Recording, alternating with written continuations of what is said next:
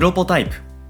この番組は音声編集システムへの100の新機能リリースまでの過程をお届けする開発連動型ポッドキャストになるはずだった番組ですがなぜか開発は一つも進みません。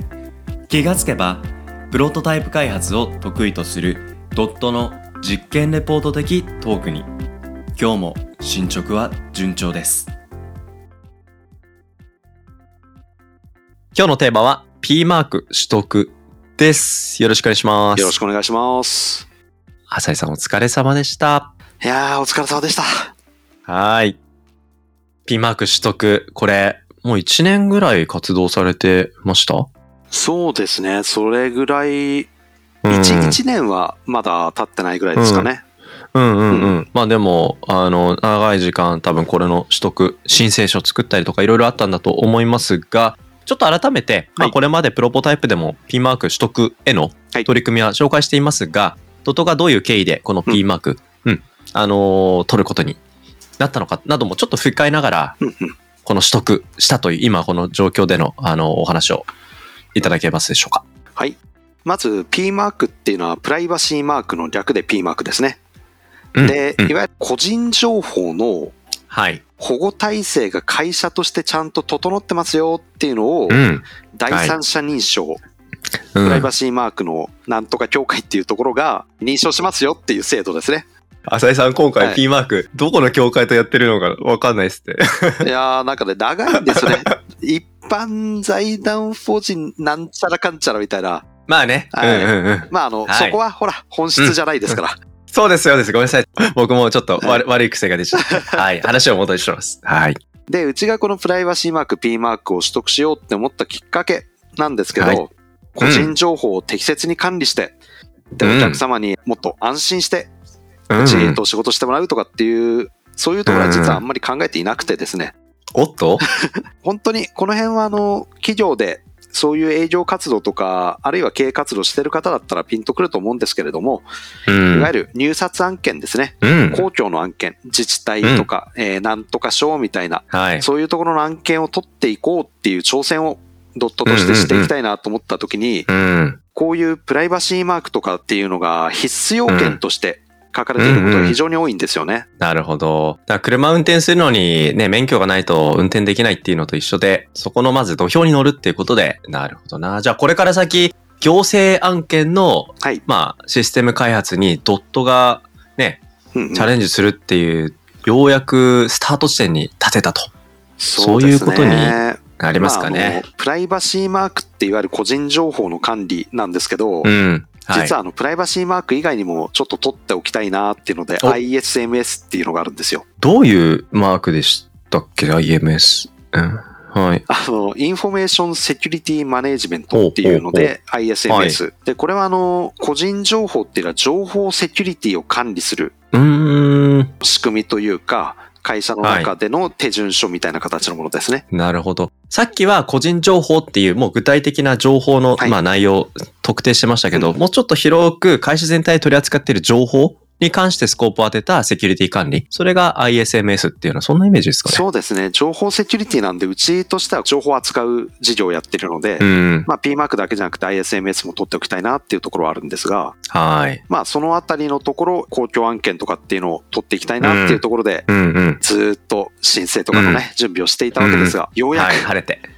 ようやくです。いやー、これは営業的に追い風をね、このから先受けて、ああ、頑張ってよかったなって思える時期がやってくるといいですね。やってくるといいですね。あさっき1年ぐらいはかかってないって言いましたけど、動き出してから1年経ってますね。あ、立ってますか。去年の9月から動き出してるので、ああ、やっぱ勝ってるじゃないですか。いやー、これはね、P マークって取得の難易度は、正直、うん。今取得してみて言えるんですけど、はい。そんなに高くないなっていうのが、難易度は。なるほど。ははいい、はい、はい。で、それ、ただ条件があって、うん。あの、コンサルタント契約っていうのをするんだったらかなり低いんじゃないかなと思うんですよね。結構自力でやる方が少なくないマークなんですか、いや、どうなんですかね。僕はもう、うん花から、いや、これ自力で全部はきついなと思って、うーん。もう最初からつけちゃってたんですけど、なるほど。うん。まあ、あの、アドバイスいただけるところもそうですけど、各種書類のひな形もらえるんですよね。なるほど。で、割とそのひな形そのまま使える書類とかも多いので、へそれえ。がなかったら、いやーちょっと途中で挫折してたかなっていう感じですね。そっか、じゃあ、コンサル料っていう、あの、名目で払ってる費用だけど、まあ実際、ひな形料の部分も少なくない。僕はもう正直その感覚はでかくて、うんうんうん。もう、だってページ数で言ったら、何百ページ分の書類作ったんだろうっていう、ええそうなんですよ。めし、すごい量ですね。ひな形のあの、なんか、うん。なんとかかんとか安全催促とか、なんとかかんとか規定とかっていうのを、まあ今回作らないといけないんですけど、はい。その辺は全部あの、ひな形ベースにうちの業務に合わせて調整していくとうんか。なるほどな。社内教育資料とかっていうのを作って、はあ社内教育をしたよっていう結果を e ラーニングでやらないといけないとかっていうのも、うんうんその辺のシステムも、はいはいはい。そのコンサルが提供してくれるので、そういうね、受講すべきものを、どれを選んだらいいかとか、どういうふうに社内展開すべきかとか、まあそれが結果どういうふうに申請にアウトプットされるべきなのかとか。あこれやっぱ最初に示してもらえるっていうのはありがたいですね。で、これ、取ってわかるんですけど、僕らぐらいの規模の IT 企業って多いじゃないですか。でうんうん、規模で言うと今、ね、ドットはえー20人から30人の規模。ですね。うん。の規模で、まあ、あの、今後、うん。ちょっといろんな案件の取り方増やしていきたいなっていう経営者の方はですうんね、プライバシーマークは結構おすすめかもしれないですね。おーおすすめだというポイント、はい。教えてください。あの、プライバシーマーク取ったから案件こんなの取れたよってのはまだうちはそこまで言ってないんですけど、取得のさっき難易度低いっつったじゃないですか。これあの、コンサルをつけたらいろんなひな形もらって情報整理していけば、まあ基本的には真面目にはじゃあ取れるんですよ。うん。で、その時に、あの、これ言っちゃっていいのかどうかわかんないですけど、プライバシーマークって、そうのん。制度自体が、まだあの、クラウドとか、IT の先端のところに追いついてないんですよね。ああ、じゃあ、なんでしょう。まあそういうクラウドが出てくる前の情報、まあ P マーク。個人情報個人情報の管理か。そうかそうかそうで、か。もちろんあの、クラウドの場合はこうやって書いてとかっていうのもあるんですけど、うん。うん。大半はやっぱりめんどくさい書き方しないといけないのは紙の管理をしている場合、なるほど。うんうん、うん。破棄の仕方は、なんかあの、何日以上保管した後にうんシュレッダーで破棄して、とか、あうんうんの、入退室の管理は、うん。うん。こういう記録表をどこどこに保管しておいて、毎日こうやって記録をしてとかってなるんですけど、うち基本あの、書類とか全部電子ですし。入社の労働条件通知書とか誓約書とかあるじゃないですか。あのはい。辺もうちはあの、クラウドサイン利用して電子契約にしてるんですけど、そうするとはい紙の管理がないので、破棄の方法ってデータを完全に消去するって書いて終わりなんですよ。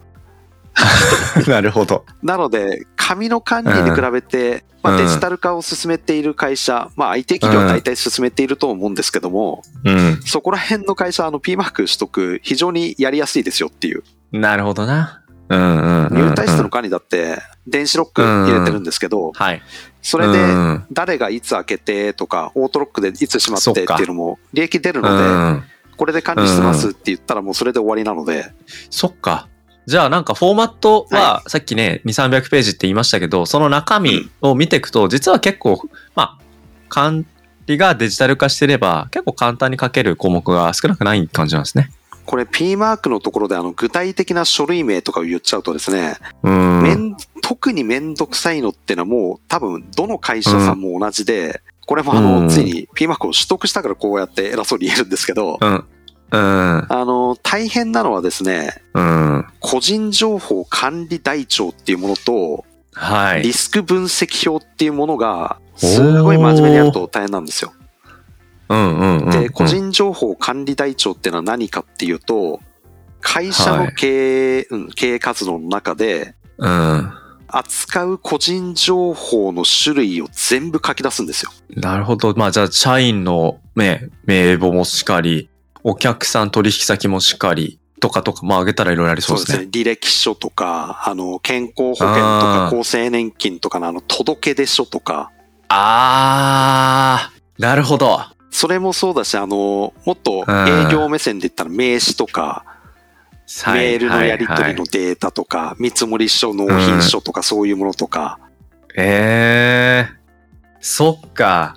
じゃあなんか僕聞いてて個人情報の扱いをうんぬんとかって思ってましたけど、そもそも経営管理をきちんとやってると取りやすいし、これを取ることの過程で経営管理をきちんと、うん、管理できるようにするっていう取り組みにもなり得るっていうことなんですかね。そうなんです。これあの、取るのが大変な企業っていうのはやってって分かったんですけど、うん。B2C のビジネスやっている、あの、まあ、IT 企業もそういうところは多いと思いますけど、どちらかっていうと、あの、小売業の方々、はい顧客名簿とかっていうのが非常にビジネスに関わってくるような会社さんは、それをどうやって管理してんのとか、紙以外にも媒体が多かったりすると思うので、うんうん。じゃあそれの入手経路はどんな経路があるんですかとかっていうのを、ああ。でも、システム開発の会社って基本的にはうん。まあ名刺とかメールとかっていう、うんまあどこでも、どんな会社でも絶対あるよねっていう、そういうもの以外って、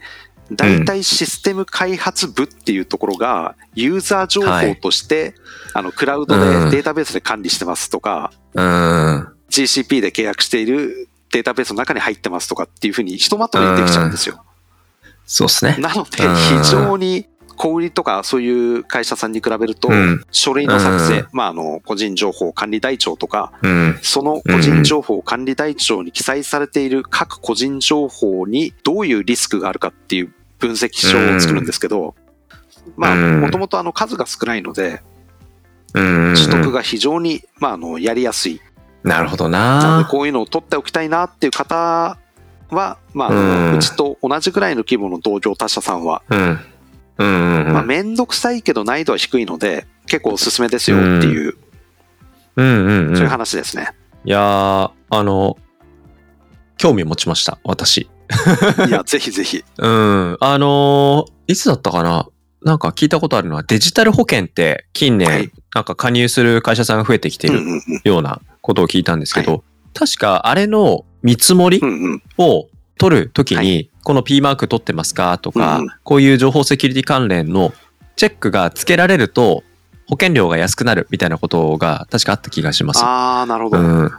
うん。だからそういう金銭的なメリットもあるし、なんか社内の経営プロセスをちょっとちゃんと、だからね、部屋の整理整頓をするみたいな感覚に近いかもしれない。うんうん。うん。で、そういうことが結局提案するときに、公共案件を受けるってことじゃなくて、民間のね、取引でも、あ、ちゃんとしてる会社なんだなっていうことが、知ってる人はわかる。うんうんううんん。そういう信頼の作り方っていうのはなんか大事なプロセスな気がしますね。そうですね。で、もうこれ取得したから言えるんですけど、うん本当にあの真面目に個人情報の保護っていうのを本質的なところ考えようとすると、いや、これは難しいなと。おー。なんて言うんでしょうね。例えば、会社さんによってでっかい会社だと、契約するときにこういうのやってくださいっていうのを求めてくる会社っているんですけど、うんうんうん。まあ、あの、これはちょっと昔の話ですけど、例えば、ノートパソコンっていうよりもデスクトップが主流だった時とかは、うんそのパソコン盗難防止のために、うん。盗難できないようにチェーンとかで繋がれているとか、マジかっていうようなことをやんなきゃいけなかったり、うん。なるほどなるほど。今回のこの P マークの中で言ったら、うん。PC ちょっと放置してる時のうん。スクリーンセーバーからのロックあるじゃないですか。はいはい。あら何秒以内とか、はいそういうよう。な、まあ、あの、普通に業務やってる上で支障が出るレベルのこととかも求められたりはするんですけど、うんなるほど。ただ、本当に保護しようとするとその辺も考えなきゃいけないし、うん、で、P マーク取ったからって、なんかあの、取った上でいろいろと抜け道みたいのはいくらでもあるので、うん、これ取ってるから安心っていうのもできないし、うん。で、まあ我々の業界だと、やっぱりセキュリティ事故は、ね、年に何回かは見るじゃないですか、ニュースとして。そうですね。うん。その辺本気でやっていくとしたら、まああの、P マーク取ったら安心ってわけじゃないですけど、P マークを取る過程で、あの、全社員の教育というか、うん e ラーニング必須になるので、うん。ちょっと意識させる、意識してもらうっていう意味では、うん。まあ、はい。P マークそのものに本質的な意味はないと結局取っても思いましたけど、意識づけっていう意味では、まあ、あの、良かったかもしれないなというふうには思ってます。そうですね。うん。なんか取引するお客様に信頼を持って関わってもらえるかどうかっていう時に、なんかそもそもそういうスタンスで、ね、プロジェクトの一メンバーがお客さんと接するマインドを持ってるか、うんううん。ん。ここをなんか意識づけるっていうことのきっかけには十分なり得る気がしましたね。そうですね。あの、うん以前、ポッドキャストプロポタイプの収録で、うん。うん避難訓練じゃないですけど、うんうん。まあ、避難訓練的なのをやりましたっていうのも、あれもうん同じで、うんやっぱりあの、うん一回やっておくと、頭のどこかにその意識が残るので、うん。そういう意味では、まあ、避難訓練と同じような感じで、うん。まあ、個人情報保護訓練みたいなのを、うん、e ラーニングみたいなのを通してできたっていうところは、会社として良かったところかなと思ってます。いやー、いいですね。うん。なんか、僕は営業案件が増えるんだったらやろうかなってちょっと横島な気持ちしかなかったですけど、このエピソードを話しながら、真面目な視点で、あ確かに大事だなって本当に、あの、思えるようになったので、ぜひね、はい。まあ、聞いていただいた方。本当はね、うんそんなかっこいいことを考えてなくて、よし、これで公共系の案件バンバン取りたいなっていうところですけど。行政 DX でドットが席巻する時代が近いということで、はい。そんなエピソードもこの先のこの番組で楽しみにしていきたいと思います。ということで今日は P マーク取得についてお話をしました。ありがとうございます。はい、ありがとうございました。